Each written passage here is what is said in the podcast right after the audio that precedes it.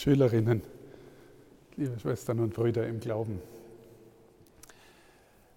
Vermutlich kennen die meisten Schülerinnen eine Situation, wie ich es jetzt einmal beschreiben mag, aus der Klasse. Stellt euch vor, ihr geht in die Schule, habt irgendeine Unterrichtsstunde, vielleicht sogar Religion, aber es kann auch was anderes sein. Es geht um eine Frage, um ein Problem, das euch persönlich irgendwie betrifft. Und manchmal erlebt man dann, dass man plötzlich als Schulklasse in eine Stimmung, in eine Atmosphäre kommt, die anders ist als eine normale Schulstunde. Plötzlich merkt man irgendwie, der Lehrer, die Lehrerin ist jetzt nicht einfach nur Lehrer, sondern wirklich Gesprächspartner. Und die meisten denken intensiv nach über das Problem, über die Frage, die da besprochen wird, weil irgendwie jeder damit zu tun hat.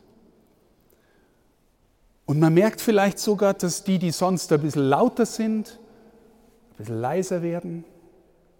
Vielleicht die, die sonst sehr zurückhaltend sind, auch plötzlich was Persönliches sagen. Und man hat plötzlich eine Stunde, die einem zu Herzen geht. Man spürt, jetzt geht es nicht bloß ums Wissen im Kopf, sondern irgendwas, was mich selber angeht. Eine Schulstunde, in der ich wirklich beteiligt bin. Eine Schulstunde, in der mir vielleicht sogar das Herz aufgeht. Und es kann sein, dass du dann aus dieser Schulstunde rausgehst und danach ein bisschen verändert bist, weil du über ein bestimmtes Problem, über eine Frage anders denkst oder was Neues aufgenommen hast von dem, was die anderen sagen was der Lehrer, die Lehrerin sagt, was du plötzlich selber erkannt hast. Und du denkst da vielleicht, dass das mal eine wunderbare Schulstunde war. Da geht einem das Herz auf, sagen wir so, umgangssprachlich. Meistens, wenn wir uns über irgendwas freuen. Aber ich meine das jetzt in so einem tiefen Sinn, dass dir irgendwas widerfährt, was dich innerlich berührt und vielleicht sogar ein bisschen verändert und wachsen lässt. Solche Schulstunden wünsche ich euch immer wieder. Man kann das nicht machen, man kann nicht einfach sagen, jetzt reden wir mal über das Problem und jetzt passiert das. Aber manchmal passiert es einfach. Da geht einem das Herz auf, sagen wir so. Wir haben gerade ein Evangelium gehört, in, der, in dem Maria ein Loblied singt oder spricht, ein Loblied auf Gott. Warum?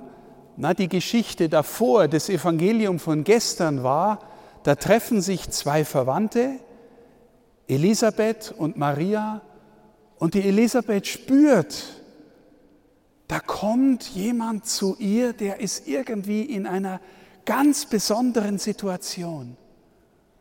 Und sie spürt, da ist was in ihrer Schwangerschaft, das ist so besonders. Und gleichzeitig ist Elisabeth auch schwanger und das Kind hüpft in ihrem Bauch, weil sie die Stimme von, Eli von Maria hört, weil es die Stimme von Maria hört. Da geht ihnen das Herz auf. Und Maria fängt an, Gott zu loben, beginnt mit dem wunderschönen Satz, meine Seele preist die Größe des Herrn und mein Geist jubelt über Gott, meinen Retter. Was hat das mit euch, mit uns allen zu tun? Nun, wir alle feiern in ein paar Tagen Weihnachten und wir freuen uns darüber, dass wir vielleicht mit unserer Familie zusammenkommen, mit unseren Verwandten beieinander sind, dass wir uns sagen, dass wir uns gern haben, dass wir uns Geschenke geben. Und wir feiern aus diesem einen Grund, dass so vielen Menschen seit 2000 Jahren, wenn sie sich an Weihnachten erinnern, das Herz aufgeht. Warum geht ihnen das Herz auf? Was ist an Weihnachten so besonders? Nun zunächst einmal, viele Leute gehen in den Gottesdienst, viele Leute gehen nicht mehr in den Gottesdienst. Viele junge Menschen gehen nicht mehr in die Kirche. Warum? Naja, weil sie die Kirche als oft von außen erleben als etwas, wo es Skandale gibt, wo es äh, Sachen gibt, die, äh, die schlimm sind, die auch passiert sind in der Kirche, ähm, wo sie erleben, dass über die Kirche schlecht geredet wird. Das ist alles so, weil wir auch die Menschen in der Kirche alle nicht automatisch tolle Menschen sind, nicht automatisch Heilige sind. Aber meine Lieben, ich sage euch was, das war von Anfang an so dass die Menschen, die Jesus eingeladen hat, mit ihm zu gehen, nicht von Anfang an alle schon heilig waren. Der Petrus hat ihn verpfiffen, wo es darauf angekommen ist. Der Judas hat ihn verraten gegen Geld. Die Jünger sind, als es auf den Karfreitag, auf die Kreuzigung zugehen, alle davon gerannt. Es waren also am Anfang alles keine Helden. Aber meine Lieben, je mehr sie erkannt haben, wer da in ihrer Mitte ist, und je mehr ihnen diese Erkenntnis hat das Herz aufgehen lassen, umso mehr sind sie andere Menschen geworden. Heller, heiliger, heiler in ihrem Herzen. Wie passiert es? Wie kann das gehen? Naja, jeder von uns, meine Lieben, jeder und jede von euch möchte in ihrem Leben glücklich werden. Jede. Und was gibt es für Möglichkeiten, glücklich zu werden? Mancher sagt, ja, ich möchte so viel Anerkennung von außen wie möglich haben. Ich möchte, dass mich meine Freunde gern haben und toll finden. Ich möchte reich werden. Ich möchte so viel Sicherheit haben wie möglich. Ich möchte in einer guten Familie leben dürfen. Das sind alles Wünsche, die berechtigt sind, die nicht schlecht sind.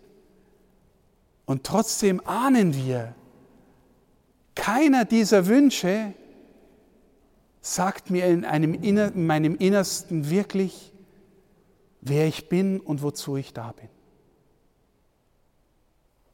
Keiner, glauben wir. Und die Christen haben immer wieder erfahren, wenn sie, jetzt sage ich mal in einem Bild gesprochen, mit dem Herzen, mit offenem Herzen zur Krippe gehen und lernen verstehen, wer der da drin liegt und lernen verstehen, was er in seinem Leben gesagt, gelehrt, getan hat. Und lernen verstehen, was die Kreuzigung und die Auferstehung bedeutet. Und wenn ihnen dann das Herz aufgeht, dann glauben wir, dass sie innerlich ankommen können. Dass sie spüren können von dort her, wofür ich da bin in dieser Welt und was mich im tiefsten Sinn glücklich macht.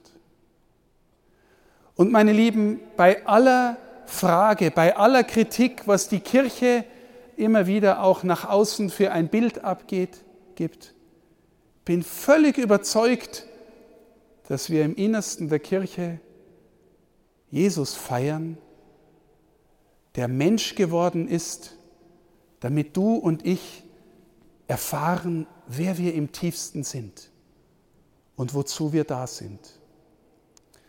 Und jetzt möchte ich euch noch kurz erklären, was ich glaube, was das ist, wozu wir da sind und wer wir sind. Wisst ihr, Jesus hat anders als jemals ein Mensch zuvor über, sein, über diesen Gott als Vater gesprochen. Mehr noch, er hat nicht nur Vater gesagt, sondern er hat Papa gesagt. Müsst ihr euch vorstellen, der allmächtige Gott, der Schöpfer des Himmels und der Erde, die große Majestät, der alles gemacht hat. Zudem hat dieser Jesus Papa gesagt. Und ich hätte, sagt es immer wieder, ich hätte so gern gehört, wie das in seinem Herzen geklungen hat, wie er Papa sagt. Und warum hat er uns diese Botschaft gegeben?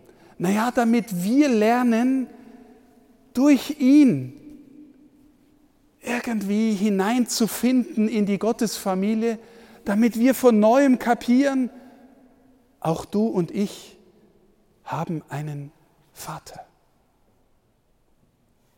Und du bist sein geliebtes Kind. Und er liebt dich, als wärst du der einzige Mensch auf der Welt. Ist wirklich so. Aber, meine Lieben, um das im Herzen irgendwie zu verstehen, muss uns das Herz aufgehen. Wisst ihr, ich habe am Anfang von dieser besonderen Unterrichtsstunde gesprochen. Wahrscheinlich haben viele von euch sowas schon mal erlebt. Aber es gibt immer noch die Möglichkeit, dass du in so einer besonderen Stunde wo alle anderen mitmachen, trotzdem innerlich draußen bleibst und nur beobachtest und nicht teilnimmst innerlich. Dann wird diese Stunde nichts mit dir machen. Wenn dir das Herz aufgeht und du dich einlässt, dann wirst du vielleicht nach und nach verstehen, du hast einen Vater. Und deine tiefste Identität, deine tiefste Antwort auf die Frage, wer du bist, ist zuerst, ich bin ein geliebtes Kind meines Vaters im Himmel. Das ist die tiefste Antwort, die du bekommen kannst. Und zwar jeder, auch deine Lehrerinnen und Lehrer, auch deine eigenen Eltern, deine Geschwister. Und wisst ihr, das Besondere ist, wenn das an uns deutlich wird, dass wir Kinder Gottes sind, dann fangen wir an, über andere Menschen anders zu denken, als wir normalerweise denken. Wisst ihr, was ich meine? Wahrscheinlich sind alle von euch immer wieder mal beteiligt daran, dass wir über andere gerne lästern. Hm? Ich sehe manches Grinsen, auch wenn die Masken vor dem Gesicht sind. Wir lästern manchmal über andere. Ich habe mal den Satz gehört, wenn jeder wüsste, was alle Menschen über ihn sagen, dann hätte kein Mensch mehr zwei oder drei Freunde. Wenn alle wüssten, was alle über ihn sagen oder sie. Wie handeln Kinder Gottes über den anderen? Wisst ihr, ich glaube, wenn ich schlecht über den anderen rede, dann deswegen, um mich vielleicht besser zu fühlen, obwohl ich auch eine Wunde in meinem Herzen habe. Kannst du über den anderen lernen, so zu reden, dass du zuerst denkst, die ist auch ein Kind Gottes. Und Gott hat in sie auch was Wunderbares hineingelegt, so wie in dich. Und ich versuche erst die guten Eigenschaften zu sehen, weil ich glaube, dass sie auch ein Kind Gottes ist. Weil wir das alle sind. Und weil Gott gekommen ist, dass wir das alle entdecken. Dass wir einen Vater haben, der jeden und jede liebt, als wäre sie die einzige auf der Welt. Und dann fangen wir vielleicht an, über den anderen, die andere Person anders zu reden. Und bevor wir schlecht reden, versuchen wir zu entdecken, was ist eigentlich gut an ihr oder an ihm? Was ist, was, was ist eigentlich schön? Was könnte ich eigentlich mögen an der? Wisst ihr, jede von euch hat es gern, wenn ein anderer Mensch zu ihm sagt, du, ich finde es schön, dass du in dem Augenblick so gut, so nett warst, dass du diesen Satz gesagt hast, dass du mir da geholfen hast. Danke dafür. Ich möchte euch einladen, in den nächsten Tagen, vor allem an den Weihnachtstagen, vielleicht auch davor und danach, Menschen, mit denen ihr euch schwer tut, was Gutes zu sagen. Kannst du das? Kannst du diejenige, über die ihr gerne lästert, miteinander, kannst du mal hingehen und zu ihr sagen, du, ich finde das und das schön an dir? Wisst ihr, warum ich das so gern bei euch hätte, mir wünschen würde? Weil ihr die Niedernburgerinnen seid, weil ihr eine besondere Schule seid, weil ihr eine Schule seid, in der wir glauben, dass irgendwie auch das Geheimnis von Weihnachten gegenwärtig ist, weil ihr besser wisst als viele andere, dass ihr Kinder Gottes seid, weil wir berufen sind, anderen zu zeigen, dass sie auch Kinder Gottes sind. Wenn du dich fragst, was ist deine tiefste Identität? Ich bin ein geliebtes Kind des Vaters. Und was wünschst du dir? Dass auch andere Menschen erfahren, dass sie das sind. Wenn wir so miteinander unterwegs sind und wenn uns dann an der Grippe an Weihnachten das Herz aufgeht, dann wird wirklich Weihnachten. Das wünsche ich euch. Gottes Segen für diese Weihnachtszeit. Und denkt immer dran, er liebt euch, als wärt ihr der einzige Mensch auf der Welt. Amen.